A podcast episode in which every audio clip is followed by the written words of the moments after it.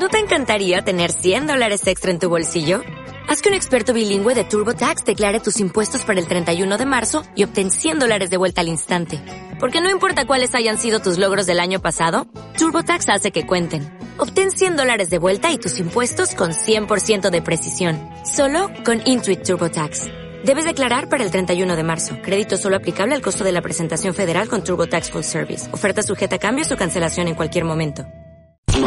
La noticia de la que todo el mundo ha hablado, pero que tú no sabes de qué trata. La noticia más comentada en los últimos días. La noticia que te dejará subir al tren para opinar como todo un experto. Sin caer en el ridículo. La noticia que ya compartió tu tía, tu jefe y don Chava. El de la tiendita de la esquina. Esto es...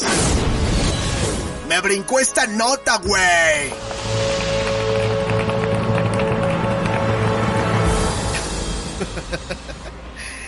Vamos a hablar de la parte de los millennials, ¿no? Que siempre nos encanta.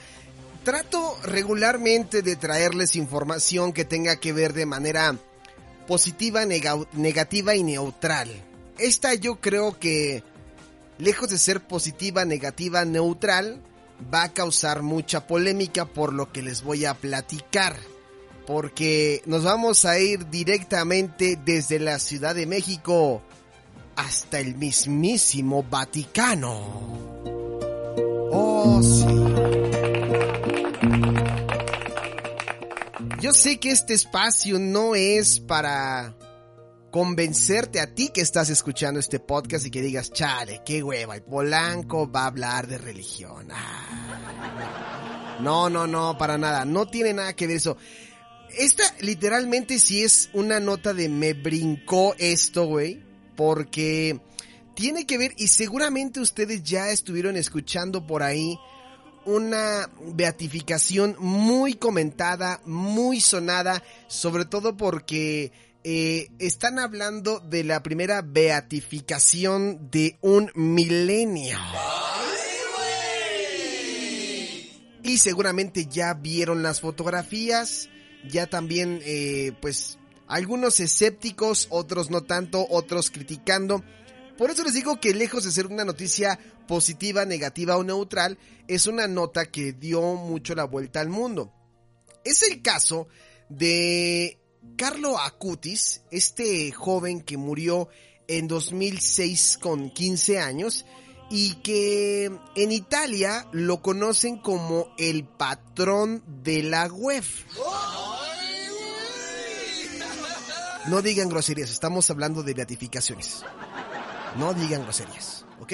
Bueno, ¿por qué se le conoce como el patrón de la web? Bueno, esto después de dedicarse a hablar de su fe y de ayudar a los demás a través de la tecnología, decidieron eh, pues otorgarle este mm, nombramiento en Asís, en el centro de Italia.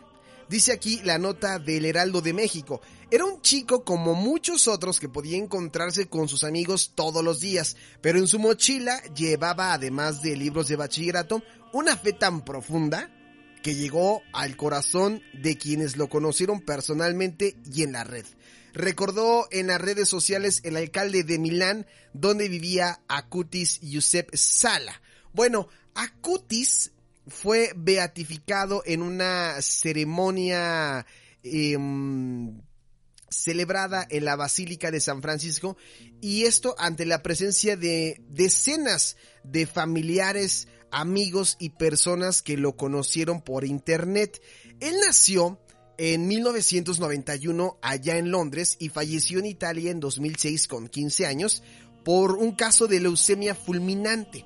Y su, beatificación, pues, ha, sido una de las más controversiales, de las más rápidas de la historia de la Iglesia Católica, porque solamente pasaron 14 años desde su muerte. Y a todo esto, el Papa Francisco lo había eh, declarado venerable desde 2018 y él decía que era como un ejemplo para todos los jóvenes en su exhortación tras el sínodo dedicado a ellos, Christus Vivit.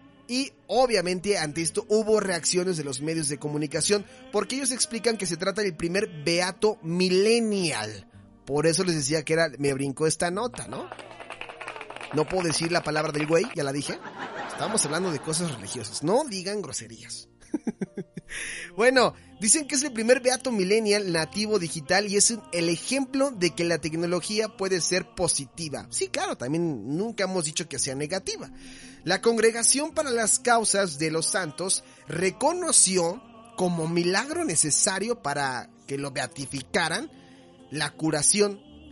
Y esto es lo que llama la atención, porque dicen que consideran inexplicable por algunos expertos que el 12 de octubre del 2013 en Campo Grande, en Brasil, vivía un niño sudamericano nacido en 2010 con una malformación congénita del páncreas, órgano que estaba dividido en dos.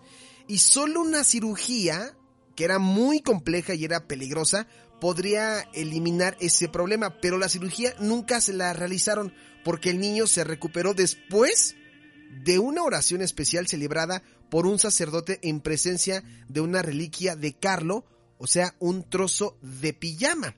Su madre, Antonia Salzano, contó al portal del Vaticano que el, eh, que el, joven con una computadora relativamente obsoleta logró llegar a miles de personas en todos los continentes. O sea, no se andaba con miramientos, tenía penetración, o sea, alcance, ¿no? Gracias a su personalidad. Y el obispo de Asís, Domenico Sorrentino, dice que el nuevo beato ejerce una atracción parecida a la de San Francisco de Asís en su momento, en su tiempo. ¿Qué tal, eh?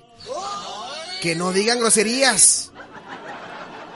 Que no digan groserías. Ahora, ¿por qué digo que llama mucho la atención el caso de Carlo Acutis? Esta nota que, bueno, se publica en el periódico El Universal, eh, llama mucho la atención, sobre todo por cómo se conserva eh, el cadáver de Carlo Acutis, ¿no? Eh, el cadáver incorrupto le llaman. Y seguramente ustedes ya vieron algunas imágenes, algunas fotografías, donde pues se ve a lo lejos que pareciera que está durmiendo, pero está muerto desde hace 14 años este eh, joven, pues no es el único.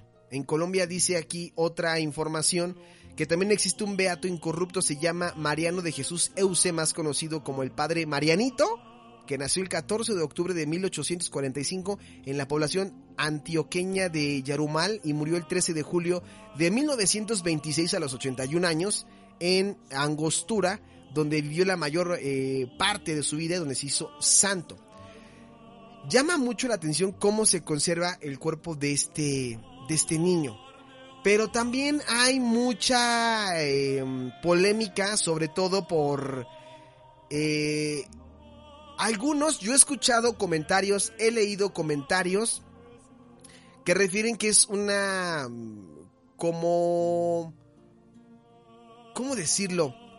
es un pretexto o el pretexto perfecto de la iglesia para acercar a las nuevas generaciones a la religión. Es decir, se crearon, así literalmente yo lo leí y yo lo escuché, se crearon un personaje eh, basado en internet que mm, pudiera atraer a las nuevas generaciones o a los niños para que se sintieran identificados y la religión no pasara por una crisis como pues en últimos años ha ocurrido.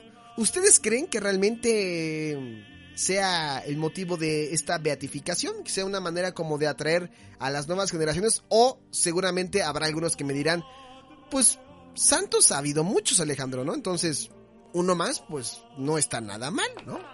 Por eso les digo, hay información positiva y negativa al respecto y la información neutral. Pero curioso el caso de este joven la asombrosa historia de este niño beato eh, millennial, ¿no? Nacido en el 91, Carlo Acutis. Está interesante, está interesante.